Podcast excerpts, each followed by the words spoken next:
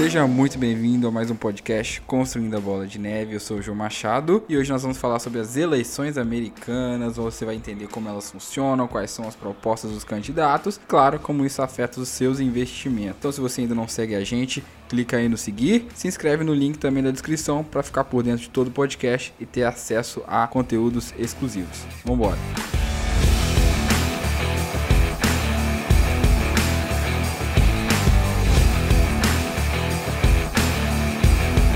Hoje temos uma presença interestadual, direto da Bahia, de novo, segundo, segundo convidado que vem direto da Bahia aqui, Diego Vieira, ele que é estudante de Direito da UniFTC. Muito bem-vindo, Diego. Valeu, João, pelo convite. Primeira vez passei com podcast, né? Então, geralmente eu não falo muito, igual rádio também, trabalho em rádio. Muito bom estar aqui presente, obrigado pelo convite. Estamos aí. E o Diego, cara, vai ficar na rede aí pra conversar, não pode ficar na rede aqui durante o podcast não, cara. Tô brincando. não tô, tá queria estar na rede, na praia. Não investiu o suficiente ainda não. Nós temos aqui também, novamente, cara, dois episódios seguidos, hein? Isso é um recorde. Bernardo Vecchio, famoso Bezão, estudante de engenharia química na PUC, estagiário na SNC Lavalan. Muito bem-vindo, Bezão. Inclusive, o Bezão é quase engenheiro já, hein? Fala, João, mais uma vez aqui, nesse momento muito, muito importante para a história dos Estados Unidos e para a história de todo mundo. Sendo os Estados Unidos hoje ainda a maior potência que a gente tem, vai ser um enorme prazer estar discutindo a respeito das implicações desse grande evento.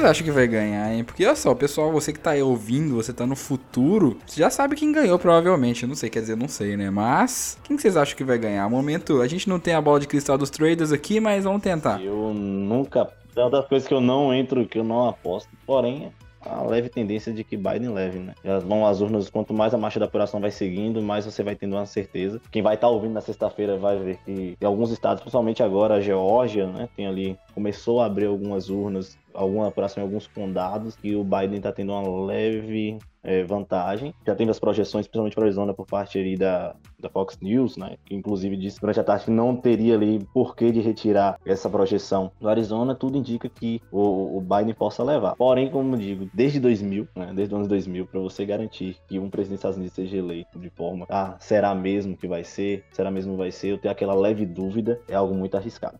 E você, Bezão, faz o seu momento mãe de Ná aqui. Qual que é a sua previsão? Olha, Léo, é que nem o Diego disse, isso, essa futurologia é uma ciência muito difícil de se entrar. E na situação, nesse momento que a gente está agora, apenas quatro estados estão é, indecisos ainda, que é a Georgia, a Carolina do Norte, a Pensilvânia e a Nevada. Apesar de a apuração não ter sido completada em 100% dos outros, existe essa expectativa já é, consolidada para todos os outros estados. Apesar da campanha do Trump ter dito recentemente que eles têm é, um forte sentimento que, de, que no Arizona, que já foi é, dito por veículos de imprensa que, ou foi previsto por veículos de imprensa que esses votos iriam para os democratas. A campanha do Trump diz que eles têm uma forte convicção de que, à medida que vai chegando ao final da apuração, o Trump poderia voltar no Arizona. É uma probabilidade difícil, é algo provavelmente dito para poder encorajar a base perto. Vai ser, vai ser complicada essa reta final, principalmente por causa é, das cédulas que são enviadas por correio. Se o Trump levar a Geórgia, a Carolina do Norte e a Pensilvânia, não é suficiente para ele para poder levar a eleição. Tem que levar a Nevada também. Então, na Nevada hoje são nesse exato momento, existe uma diferença de 8 mil votos. Dizer que uma campanha ou outra vai levar esse estado, acho que agora seria um pouco leviano da minha parte. Mas eu diria, se eu tivesse que fazer assim, ó, gun in my head, eu diria. Ah, Bezão, para de drama, cara. Só fala quem que você acha. Mas eu, eu acho que o Trump ainda tem uma chance, principalmente porque lá na Nevada, para quem não sabe, é o estado onde fica Las Vegas, uh, os trabalhadores da, da rede hoteleira, da rede de cassino, tem, ficam com uma certa preocupação de que o Covid possa impactar muito essa, essa linha de negócios deles e podem tentar ir para o lado dos republicanos que tem uma tendência de o Trump diz toda hora que não vai fazer mais lockdown e o Joe Biden diz que quer fazer mais lockdown para poder parar o espalhamento do coronavírus, mas eu acho que existe uma, uma, chance do Trump de pegar esse estado também, mas no momento o Biden parece que tem uma lead. Tá vendo, Bezão? Não doeu, cara. O momento mãe de Ná nossa aqui é o seguinte, se a gente acertar, a gente é foda, mas se a gente errar, a gente fala o seguinte, ah, a gente não é especialista, a gente só tava dando palpite.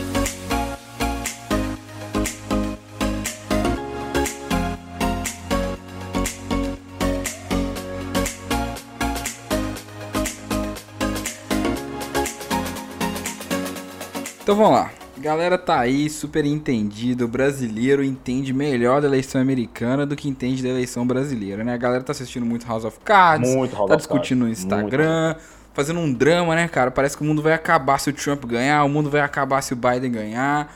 Mas pros pobres mortais como eu, Diego, vamos entender como é que funcionam as eleições aqui nos Estados Unidos, quais são as grandes diferenças, porque ela é bem diferente. Quem vai entender o sistema eleitoral dos Estados Unidos é uma pessoa meio maluca para quem mora no Brasil. Você chega, vou estudar, mas é algo um pouco empolgante para quem gosta assim de detalhes, de emoção. É algo bem interessante. Para fazer Porque uma eleição é quase analogia- um show, né? É, é o pior que chega a ser um show. E quem faz a divulgação da, dos resultados acaba sendo a imprensa. Então, o funcionamento é o seguinte: você. Geralmente, quando você olha assim, poxa, um presidente precisa ser eleito com a maioria dos votos. Em alguns países, nos Estados Unidos, você depende dos delegados. Os Estados Unidos tem, no total, 538 delegados. Esses delegados, eles são divididos para cada estado. E as pessoas de cada estado votam. Votando, o mais votado daquele estado leva o delegado. E vai surgindo uma soma. Para você vencer a eleição, tem que ter 270 delegados. Então não é algo fácil, porque alguns estados têm tendências partidárias. né? Nesse 2020 está sendo muito estranho, porque é, é, no Texas mesmo, né, não é mais uma pergunta se e se, né? mas quando vai se tornar um, um estado democrata, por exemplo. Mas estados já têm ali uma tendência partidária, por exemplo, a Califórnia é democrata, Nova York é democrata, sempre Indiana é republicano. Então tem essa tendência. A questão são os estados que ali não tem um partido pré-definido. Esses estados eles vão depender muito da situação política do país, dos Estados Unidos. Então é basicamente essa confusão. Não é você não tem como votar. Vezes, por isso acontece que às vezes o candidato mais votado não chega a ganhar. É um evento raro, né? Muita gente fala assim, ah, não, é um evento raro. Né? na história moderna dos Estados Unidos só aconteceram duas vezes, que foi em 2016 com Trump e a Hillary. Porém, em 2000 foi atípico do atípico do atípico, né? Tanto que o, era entre o Bush e Al Gore. O Bush era governador do Texas, Al Gore era, já era vice-presidente, venceu no voto popular. Mas dentro da, do colégio eleitoral acabou perdendo. E aí foi para uma batalha judicial, por isso muita gente tá com esse temor. Será que a questão era da recontagem dos votos? Al Gore queria uma conta- recontagem dos votos. Mas é basicamente esse, esse emaranhado de coisas. Você tem 538 delegados, quem conseguiu os 270 ganha. Então é um jogo. Quem jogar melhor bem o jogo, quem conseguiu os 270, leva a eleição. Isso é interessante, porque aí você não depende só da maioria pra ganhar. Você precisa de uma estratégia pra ganhar em cada estado e acaba que se tornam 50 eleições, né? Uma eleição em cada estado que vão definir ali. Você vai somando ali 20 de um, 30 de outro até chegar no 270. Então acaba sendo mais estratégia do que maioria em si, né? Como os delegados acaba sendo a votação indireta, acaba sendo uma votação indireta, não acaba sendo um voto direto. Poxa, eu vou ali hoje votar é, no Biden, eu vou votar no Trump e, e se ele tiver os 60%, ele vai vencer. Não, não funciona assim. Primeiro você tem que convencer os seus delegados, os delegados do seu estado, a votar naquele, naquele candidato que você quer. Ou seja, o seu candidato tem que ganhar no seu estado, para depois chegar ao colégio eleitoral e acabar votando no candidato que você escolheu. Não é algo, não é uma fórmula simples, porque, como eu disse, depende muito do momento político do país. Como a- 2020 é o maior exemplo disso, de até redesenhar o mapa eleitoral. Tá havendo um, re- tá havendo um redesenhamento do mapa eleitoral, justamente para o momento político do país. Então, é, não é simples você pensar que uma democracia não é uma democracia completa, porque foi um país que desenhou um país. E por quê, cara? Por que, que eles não consideraram uma democracia? Por que, que eles não quiseram deixar assim, não, só a maioria que decide e pronto? Antes da, da independência dos Estados Unidos, não foi uma independência para os Estados Unidos, mas para as 13 colônias. Esses, esses, eh, essas colônias elas decidiram criar um país. E para fortalecer os estados, para os estados não ficarem abandonados ou esquecidos, fizeram uma forma de representação, uma forma de fortalecimento, que é a Federação dos Estados Unidos. Então, ele coloca, colocaram essas formas de delegados para que esses estados não fossem esquecidos. Porque um estado pode ser mais populoso do que o outro e acabar não tendo nenhum tipo. E o outro menor, que não é tanto populoso, não, não teria ali uma, um significado tão grande para a política do país, para o sistema político do país. Então, eles criaram esse meio, que seria esse jogo de representatividade entre os estados para que cada um não se sinta indiferente no sistema político do país. Há muita gente questiona a questão da- dessa democracia direta, mas há um significado muito importante, que é esse fortalecimento dos estados. Por isso que os Estados Unidos, os Estados Unidos da América, ela se sente ali representada naquele colégio eleitoral, de você votar, de você você questionar, você ter uma, um tipo de representação, representatividade dentro do colégio eleitoral. Então as pessoas já têm, pelo menos pra gente, para que não está nos Estados Unidos, é algo assim poxa, será mesmo que é representativo? Talvez seja assim, né? seja por cultura, seja por política, seja por tudo. Né? Então, basicamente, o colégio eleitoral ele representa muito mais do que se imagina. Ele representa essa questão histórica de cada estado. O que eu acho interessante disso é que é, existem cidades muito populosas nos Estados Unidos, as mais famosas, né? Por exemplo, Los Angeles, São Francisco, você tem ali Nova York, Chicago, e essas são cidades que têm uma população muito densa, né? Enquanto existem no interior dos Estados Unidos, né, várias cidades muito pequenas, zonas muito rurais, que não são tão populosas. Então, se a gente pegasse a maioria, né, esses estados, né, como Califórnia, Nova York, Flórida, decidiriam o futuro do país, né? Então, uma pessoa que mora lá na costa leste, uma pessoa que mora aqui na costa oeste, ela decidiria o futuro de uma pessoa que está lá no meio dos Estados Unidos, um cara no Arkansas, um cara no Havaí. Então, assim, essa tese, né, essa ideia é, congregacional dos Estados Unidos é interessante porque cada um tem a sua representatividade. Então, um cara que está em Nova York não vai decidir o futuro de alguém que está no Wyoming Wyoming. Então, isso é muito interessante, né? Então, imagina no Brasil, né? Onde a gente tem São Paulo, Rio de Janeiro, Minas, né? O sul, o sul do Brasil muito populoso, pessoas ali decidindo o futuro de pessoas no Nordeste, no Centro-Oeste, no hum. Norte. Não faria sentido. Então, esse sistema eleitoral é muito interessante exatamente por isso. Então, você equilibra a balança e pode não parecer democracia, mas talvez seja até uma democracia mais eficiente. Ele foi criado justamente para não ter, para não ser democrático, como a gente imagina. Imagina um país que não tinha anteriormente, acho que 15 anos antes da Revolução Francesa, pensar um sistema político que evite muitos problemas, né? Evite é,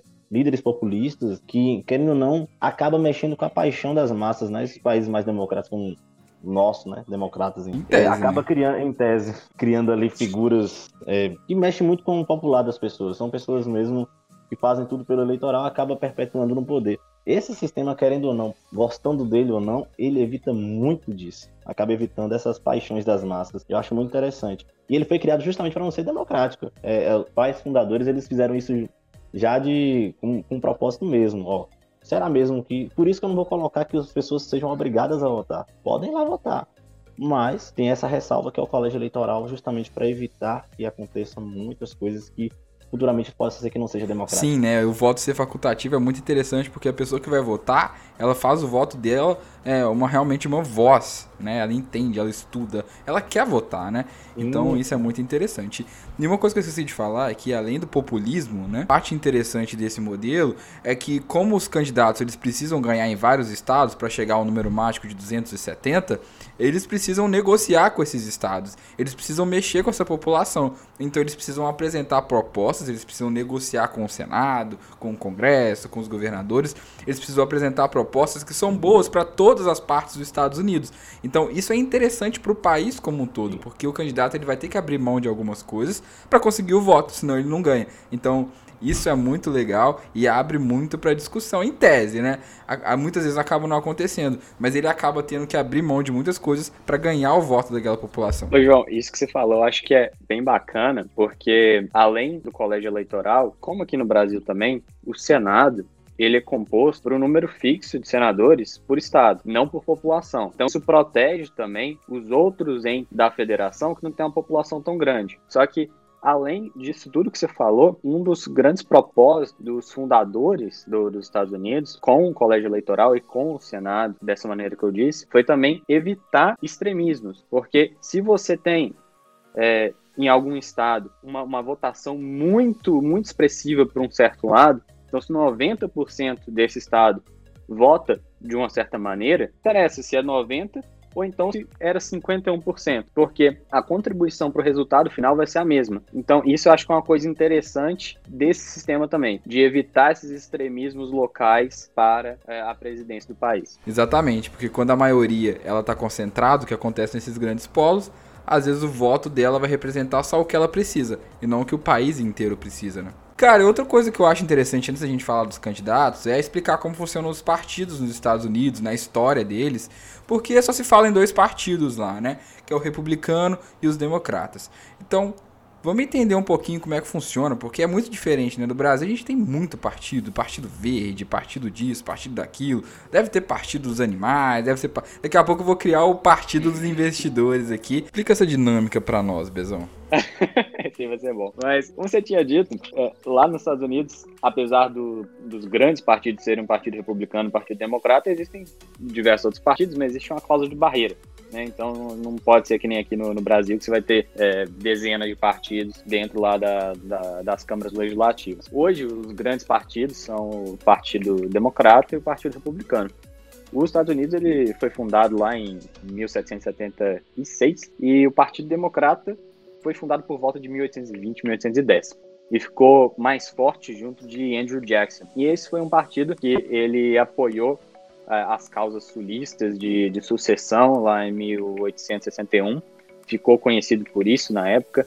É, é, o partido que também foi fundador da KKK. Tem esse, esse histórico que tinha, né? Hoje as coisas mudaram, mas tinha esse histórico que hoje a gente poderia considerar de uma, uma extrema direita e que as coisas foram mudando aos tempos. Só que na época da, da Guerra Civil é, foi fundado o Partido Republicano do Abraham Lincoln, que a época serviu justamente para poder combater esses esforços sulistas de sucessão, de secessão, desculpa, é, da, da União. Acabou que eles não, não tiveram sucesso e, o, e, os republicanos com Abraham Lincoln tiveram sucesso sim. Por volta lá do, do começo do século XX, o Partido Democrata começou a mudar e ele começou a, a ter um apelo maior para, para causas sociais. É, e começou a, a virar um partido dividido.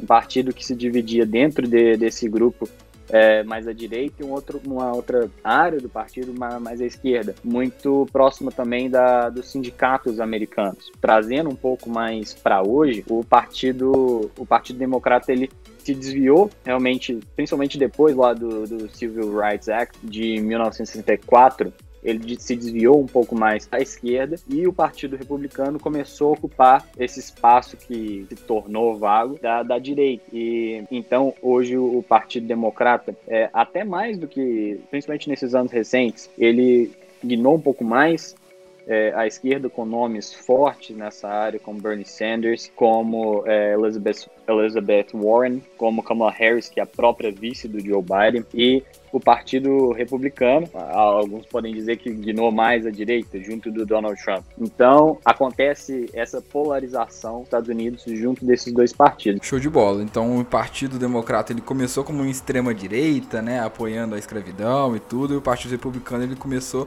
como uma parte mais de esquerda ali, é, inclusive o Abraham Lincoln ele veio, né, a abolir a escravidão nos Estados Unidos, mas depois os dois trocaram de lugar e hoje os democratas são mais uma esquerda mais definida e os republicanos são uma direita mais definida. Que é bacana da gente contar um pouquinho aqui também é, sobre esses partidos que são o, os fortes de cada, de cada candidato, mas perto da costa oeste dos Estados Unidos, que é onde você está aí, né, João? É tudo dominado pelos democratas, então é, Califórnia, Oregon, Washington, é tudo dominado pelos democratas, assim como Nova York, é, New Jersey e Illinois. São as, os grandes, as grandes fortalezas democratas. E os republicanos, eles vêm tendo cada vez mais dificuldade hoje de essas grandes fortalezas. O Texas, que costumava ser uma grande fortaleza, hoje já não é mais, e toda aquela região do sul, da, da, da tradição sulista. Tá, então você está dizendo que a, as costas, né, oeste e leste, são mais democratas e o interior dos Estados Unidos, a parte mais rural, seria mais republicano. É, a costa oeste toda, que é composta ali de três estados, é toda democrata, muito democrata mesmo. Você vê é, que no resultado geral ela é muito democrata. Algumas partes do interior da Califórnia, do interior de Oregon, do interior de Washington, existe uma presença do Partido Republicano, isso em toda a América. As grandes cidades são dominadas pelos democratas e a parte rural é dominada pelos republicanos. Na costa leste, é, como tradicionalmente vem, sendo, vem acontecendo ao longo dos últimos 60 anos, a parte sul da costa leste é dominada pelos republicanos e a parte nordeste dessa costa, que é onde os Estados Unidos realmente começou e que tem uma quantidade muito grande de estados pequenos ali, né, que tem uma população grande, porque foi onde o país começou realmente, é dominado, mas aí é realmente dominado pelos democratas. O único estado ali daquela região que é, ainda tem uma presença republicana no cenário, no cenário geral é o Maine, que inclusive acabou de eleger uma senadora republicana. E agora a costa, a costa sul, é a costa sudeste, na verdade, ela começa a ter uma tendência mais democrática, que costuma ser um reduto forte dos republicanos depois ali da, da eleição do Richard, Richard Nixon, que agora ela, ela vem tendendo a, a, a, aos democratas. O interessante é que existe essa tendência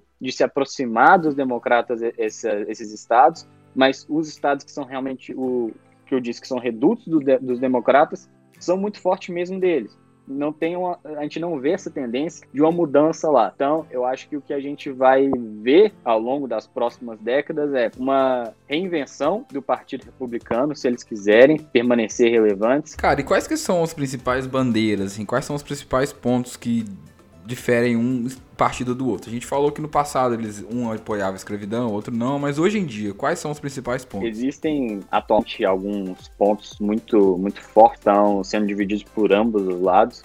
Um deles é a saúde, que nos Estados Unidos é, eles funcionam com um sistema diferente, não é um sistema público é, disponível absolutamente para todas as pessoas.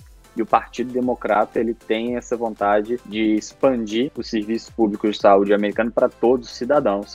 Já foi feito pelo Obama com o Obamacare, enquanto que os republicanos eles desejam permanecer com um sistema é, mais privado, onde você tenha mais liberdade para você escolher qual, qual plano de saúde que você quer, porque acontece quando você tem um serviço público, você, assim, fica, por um lado, restrito àquele serviço, porque você é obrigado a pagar imposto e vai estar financiando aquilo.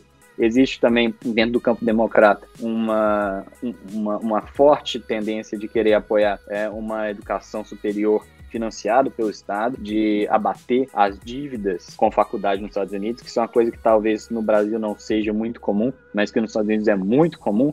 Como aqui você pega um financiamento para poder financiar um apartamento, uma casa, lá eles pegam financiamento para poder pagar a faculdade como do cara. E os democratas têm essa, essa vontade de, de sanar essa dívida e os republicanos não. Acho que o Estado não, não deveria tomar esse tipo de, de atitude. Também tem, tem vários outros, como na imigração, por exemplo, os democratas têm uma, uma política mais leniente com a imigração é, de qualquer maneira, os republicanos não. Para a política racial, que também é muito acirrada nos Estados Unidos, a gente vê que atualmente existem movimentos buscando justiça racial, justiça social. É, os democratas eles têm uma, eles abraçam um pouco mais essa causa de, de uma maneira assim mais declarada. E que isso, isso parte já também muito de política, né, do seu ponto de vista, de como é.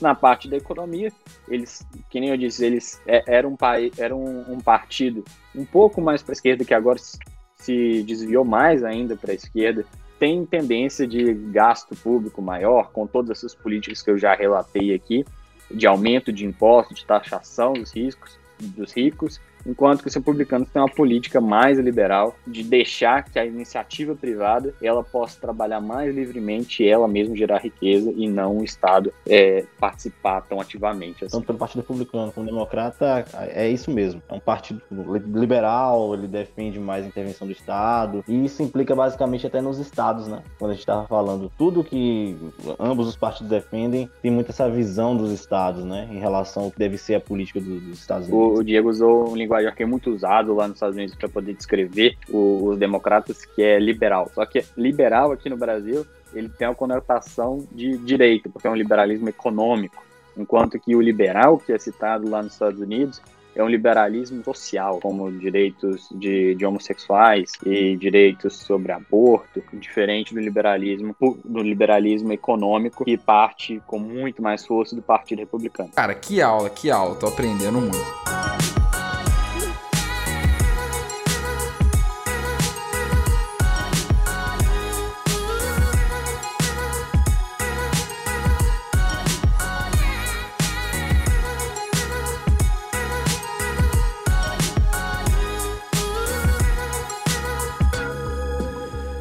Vamos falar do que, que o povo quer saber, né, cara? Trump e Biden, o que, que cada um representa, né? Porque o Trump, assim, a gente conhece o Trump, né? Ele é famoso, né? Aprendiz, Trump tal, é bilionário, showman, né? O cara que ele, antes dele, antes dele virar presidente, ele era muito querido.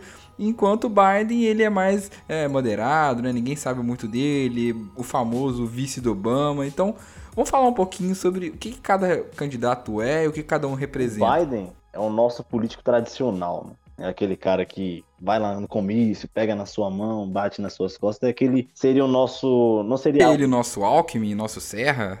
O nosso Alckmin. Mas um Alckmin mais popular, mais aberto a falar com as pessoas, porque o Alckmin não tem essa. Não um carisma, não é um carisma popular. O Biden é mais carismático do que o próprio. Até em relação a algumas gafes, né? Mas a história de vida do Biden é bastante interessante, né?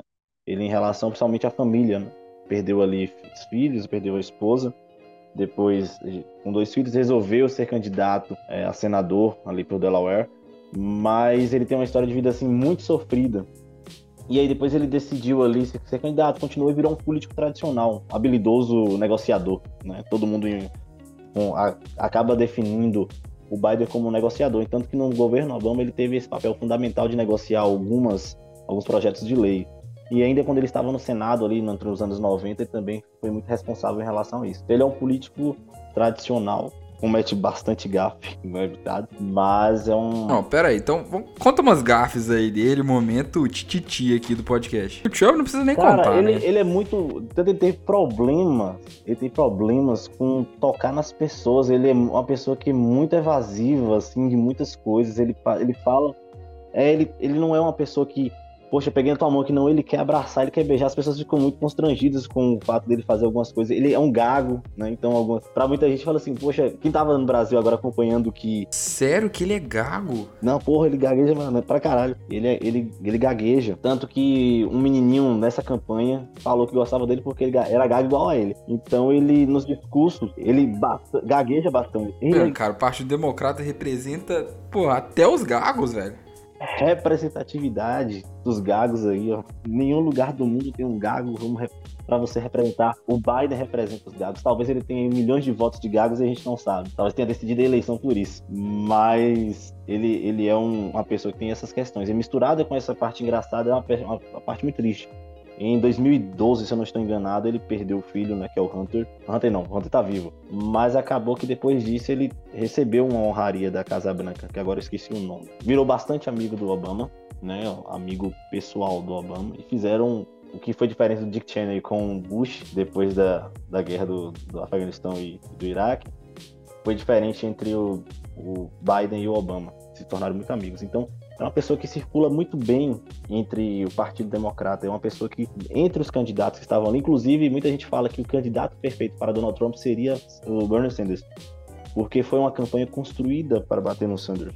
E não ver um Biden. Um Biden não é uma pessoa que desperta paixões entre as pessoas, entre o extremismo. É uma pessoa moderado, um político tradicional, que não tem muito assim, o que oferecer em questão de extremo, é uma pessoa que é, é, negocia bastante, que ouve bastante, senta com o republicano, inclusive era uma pessoa, o melhor amigo em, dentro do Senado de vida do, do Biden era o John McCain. Que quando ele vai no, vai no, no funeral do McCain, ele se apresenta, olha, e ele é piadista também, ele chama muita atenção por isso. Cara, o cara representa os gagos e os comediantes, porra. Não, é frente ao caixão, é frente ao púlpito, ele fala bem assim: Oi, meu nome é Joe Biden. Então me dá risada, né? Eu sou democrata e eu amo de uma quem. E aí ele sai. Então, essas coisas conquistaram muita gente dentro do Partido Democrata e ele é bem visto por muita gente. Ele tem uma rejeição, mas não era uma rejeição que Hillary tinha em 2016, por exemplo. Cara, show. Então, nosso Alckmin mesmo, né, velho? O Alckmin, mais carismático e gago. muito bom, muito bom, cara. E o Trump? Bezão sobre pra você falar do Trump, cara. Todo mundo conhece o Trump como, cara, bilionário, showman, aprendiz, o cara do Twitter. Conta pra nós sobre ele. então, o Trump, ele, ele não muito diferente do Biden, que esteve na política por décadas como, como senador e que, como foi dito, considerado um candidato mais, mais moderado, sempre foi considerado um político moderado dentro do Partido Democrata. O Trump, por sua vez, na primeira empreitada, ele ganhou a presidência dos Estados Unidos, lá em 2016. Então, ele era um... Cara, mas assim, com tudo que a gente pode criticar do Trump, que a gente tem que bater palma pra ele, porque, pô, a primeira vez que ele tentou, ele ganhou, velho, José Serra e Alckmin estão chorando no Brasil, né? Ciro também, principalmente totalmente. Culpa, culpa do Simpson. Contei, Bezão, continua. Quem é Trump? É, ele é, ele é a ideia, ele é, é a personificação do, do empreendedor, né? Às vezes alguns criticam, outros não. Mas é, acho que é interessante lembrar que antes da, da campanha dele se declarar as posições políticas com a veemência que ele se declara hoje como presidente, ele era uma figura muito querida por todos e que era bem vista até. Isso é muito louco, né? Porque a galera hoje odeia, assim ou a galera ama ele, ou a galera odeia o Trump, né, velho? Assim, eu não tô nem aí se você odeia o Trump, não tô criticando isso. Só não me odeie porque eu sou legal, tenho um podcast que te ajuda a ficar rico. Bezão, foi mal, te interrompi de novo, cara. Continua, conta a história do Trump. Ele foi, ele começou lá em Nova York, no ramo de imobiliário, de, de construção civil, é, seguindo o legado do pai. Criou um grande império imobiliário, tem a Trump Tower em Nova York, vários hotéis lá na Flórida, e cresceu é, dentro também da televisão tinha o programa O Aprendiz e é uma figura muito icônica, né? Participou fez participação em filmes, é, como Esqueceram de Mim. Era uma figura, assim, querida por muitos, principalmente antes da eleição. Hoje mudou o cenário completamente, mas tentou entrar na política como um outsider, dizendo que iria drenar o, o pântano de Washington, acabar com a corrupção lá. Em 2016, ele concorreu contra Hillary, que era vista como uma política que tinha se envolvido em escândalo de corrupção, e foi uma campanha por isso mais fácil para ele. E hoje, como foi dito pelo Diego, dito por você também, o Biden é um candidato que sempre é visto como um moderado. É, saiu uma pesquisa recente que dos candidatos e dos votantes que iriam votar no Trump, ele está a principal razão para votar no Trump era o entusiasmo com o candidato. Enquanto que para o Biden, a principal razão para se votar no Biden era para retirar o Donald Trump da presidência. Então, a maior parte dos votos do Biden não eram pelo Biden em si, pela figura dele. Tem uh, aspectos de idade mostrando já, alguns aspectos de, de começo, às vezes até de demência, mostrando em vários casos, esquecendo palavras teve um certo evento que ele esqueceu o nome da Bíblia, não conseguiu lembrar a palavra Bíblia no meio do discurso que ele estava falando. Pô, vai daí não, né? Foi um episódio muito engraçado, inclusive. Já confundiu a irmã com, com a mulher dele. Não, esse já confundiu a irmã também. com a esposa, já tinha visto, mas esqueceu o nome da Bíblia? Pô, aí não, né, cara? Então, ele era um, é um candidato que não desperta muitas paixões. E essa eleição, ela foi e ainda está sendo uma eleição muito como um referendo no Donald Trump. Todas as polêmicas que ele gerou durante a presidência, pelas polêmicas que acusaram ele de ser racista, de ser homofóbico e de ser misógino. É, na campanha de 2016 acabou saindo um áudio que quase comprometeu toda a campanha dele, é, mas ele acabou ganhando e agora tenta na reeleição que parece um pouco difícil, certamente bem mais difícil do que foi contra Hillary Clinton. Show, show, cara, muito bom. E quais são as principais propostas de cada um aqui para o pessoal que não entende, que não tem acompanhado, para saber um pouquinho o que, que, que, que cada candidato está defendendo? Só defendendo, mas propondo. Vamos trazer um pouco aqui para o ramo da economia, que essa que é a intenção do, do podcast, né? Eu acho que essas questões so sociais, elas são relevantes nos Estados Unidos, mas para a gente não, não, faz muita diferença, né? Então, no, no ramo da economia, acho que os principais pontos que vão impactar e vão nos impactar também é principalmente o pacote de, de estímulo, que aí, com certeza o Congresso ele vai aprovar, mas que os democratas eles têm uma tendência de querer gastar mais, então pode vir um pacote de estímulo maior do Joe Biden do que do, do Donald Trump, apesar de que tudo indica que o Senado vai permanecer com os republicanos. E permanecendo com os republicanos, a coisa não vai ser tão fácil de passar um pacote muito grande. E o que isso significa? Significa que muito dinheiro vai entrar, mas isso também pode significar uma certa inflação. Muita gastança, assim, muito, muita oferta de dinheiro pode levar à inflação e existe esse risco. Em empresas que vendem produtos com uma alta inelasticidade podem se beneficiar desse cenário. E uma das grandes propostas de campanha do Biden é o aumento de impostos. Durante a presidência do Trump, ele fez uma redução de impostos, em que os impostos sobre as empresas, eles nos Estados Unidos eram um dos maiores do mundo, inclusive, na casa de 32%. O Trump reduziu para 21%. O Biden, ele propõe um aumento de impostos para 28, ou seja, abaixo do que já era. Assim, eu, eu acredito que nesse quesito, as pessoas falam muito desse risco que pode existir do Joe Biden de aumentar os impostos, é, ele está propondo aumentar abaixo do que já era antes, por muito tempo. Então, eu acho que não existe um risco tão grande assim em relação aos impostos corporativos. Ele propõe também aumentar o imposto sobre a pessoa física para pessoas que ganham mais de 400 mil dólares por ano. Isso pode até afugentar alguns investidores, vozes fortes dentro do partido, encaixar as pessoas é, de categoria de, de mais elevada renda, em até 70%. Então, isso pode até afugentar alguns investidores, mas não, não, é, não há tantas coisas.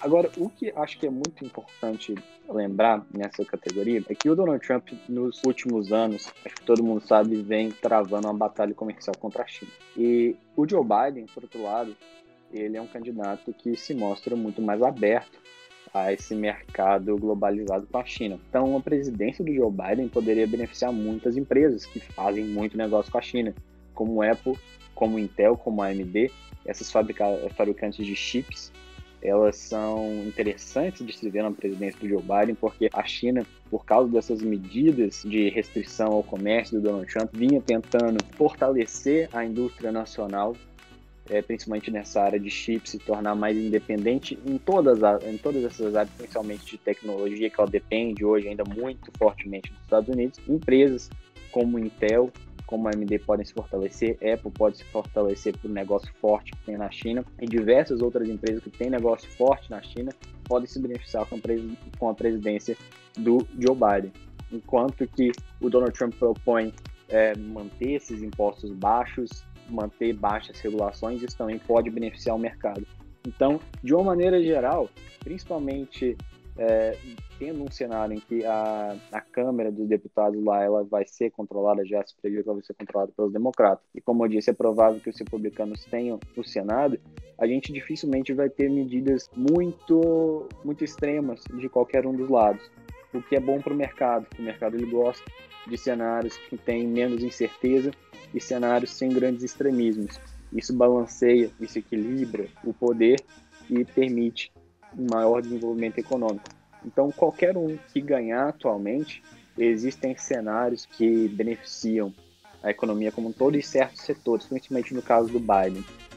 Mas eu acho que grandes perigos hoje a gente já não corre mais de acordo com esse cenário. Cara, a galera tá fazendo uma tempestade muito louca lá no Brasil, principalmente. Nossa, vai acabar o mundo se o Trump ganhar nossa, se o Biden ganhar, os ricos vão 90% de imposto de renda. Mano, 90% de imposto de renda é uma coisa surreal. Se fizer isso, pode fechar os Estados Unidos, porque é um assalto, né? Mas então, assim, é, eu não acho que nada disso vai acontecer.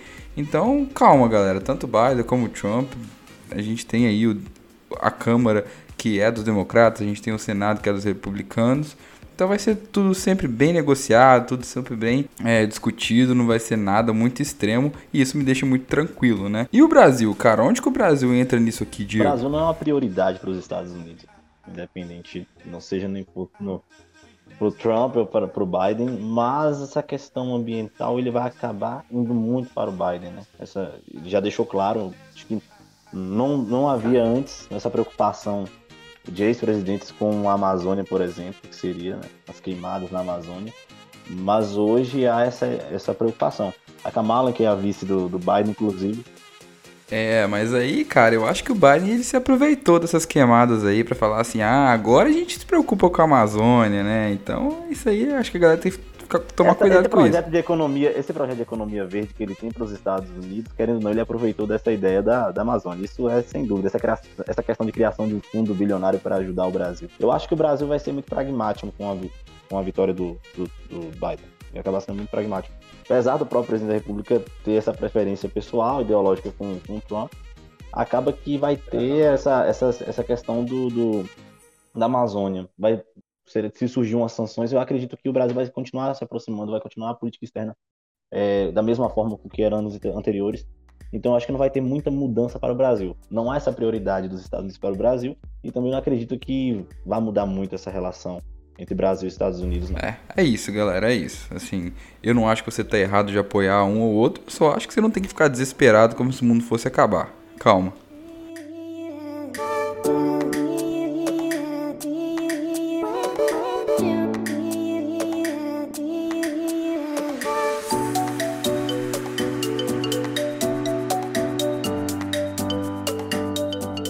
Afinal, esse é um podcast sobre investimentos, então como que a gente se prepara aqui, como que a gente se protege para grandes eventos como esse, que é a eleição americana, a maior potência do mundo? Bem, João, é, eu acho que a gente precisa primeiramente ter sempre uma estratégia, ter um método, seguir ela e apenas mudar ela de uma maneira em um cenário, em um cenário externo em que as coisas tenham mudado significativamente. Então, é, em grandes eventos de grandes proporções, pode ser que essa estratégia ela se altere.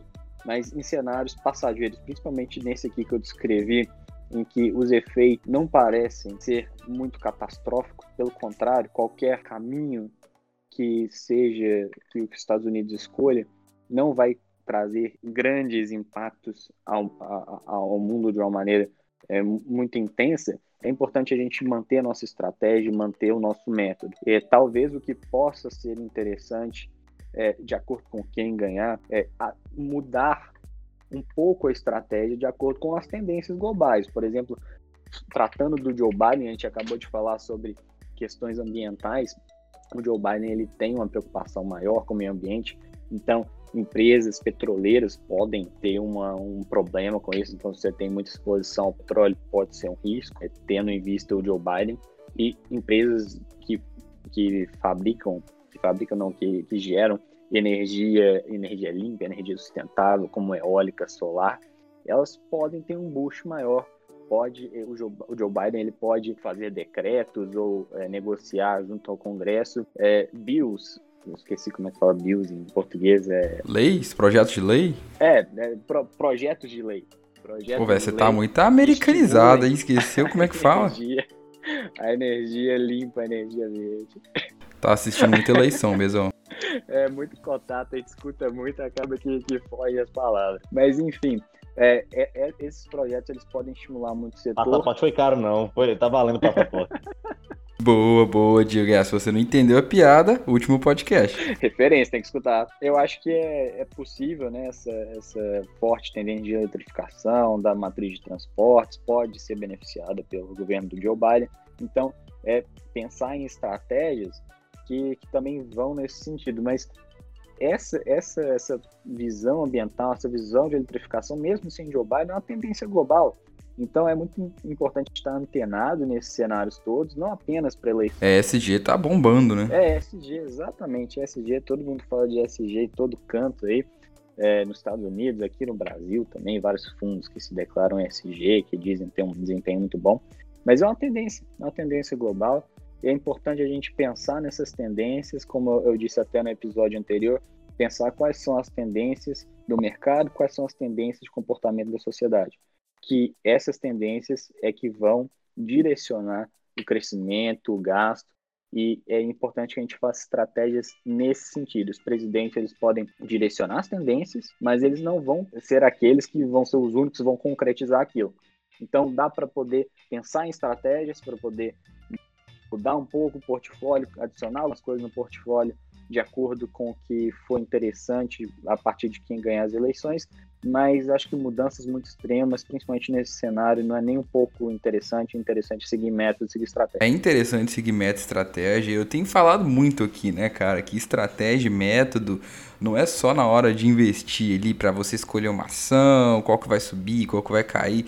É uma coisa que vai te nortear durante toda a sua trajetória, né? Algo quando assim ah, subiu, eu sei o que fazer. Caiu, eu sei o que fazer. Não aconteceu nada, eu sei o que fazer. Então é algo que vai te nortear, né? Eu falo muito aqui do método que a gente criou, né? Que é o método Snow, que é ter sintonia com o seu propósito, que é neutralizar os riscos, que é obter as habilidades necessárias e principalmente trabalhar, né? Work. Então, assim, o trabalho que gera capital, o trabalho que gera patrimônio. Os investimentos eles só vão acumular e vão multiplicar, mas a gente gera, né, a gente cria é trabalhando. Então, desenvolver o método, desenvolver uma estratégia é essencial para a gente saber o que vai fazer, né? Seja numa eleição, sempre vai ter alguma coisa, vai ter uma eleição, vai ter um estresse, vai morrer um presidente, tudo pode acontecer. A gente tem que estar sempre preparado, tem que ter o um método, porque aí vai ficar tudo sempre tranquilo e a gente vai saber o que fazer. E você, Diego, cara, como é que você investe seu dinheiro? Você tem um método, não tem? Quer cara, aprender? Eu comecei, comecei a ouvir o podcast para isso. Comecei a ouvir o podcast para isso. Sou, sou uma pessoa que pensa em investir, eu tava até começando esse dia, mas eu ainda sou muito leigo no assunto, né? Tô começando a ver. Tanto que eu caí aqui e pessoal falou, o que, é que esse cara faz? Eu caí no podcast de, de paraquedas, mas. Que isso, cara, tá vendo? Ele caiu no lugar certo. É o seguinte, Diego, arrasta pra cima que eu vou te ensinar.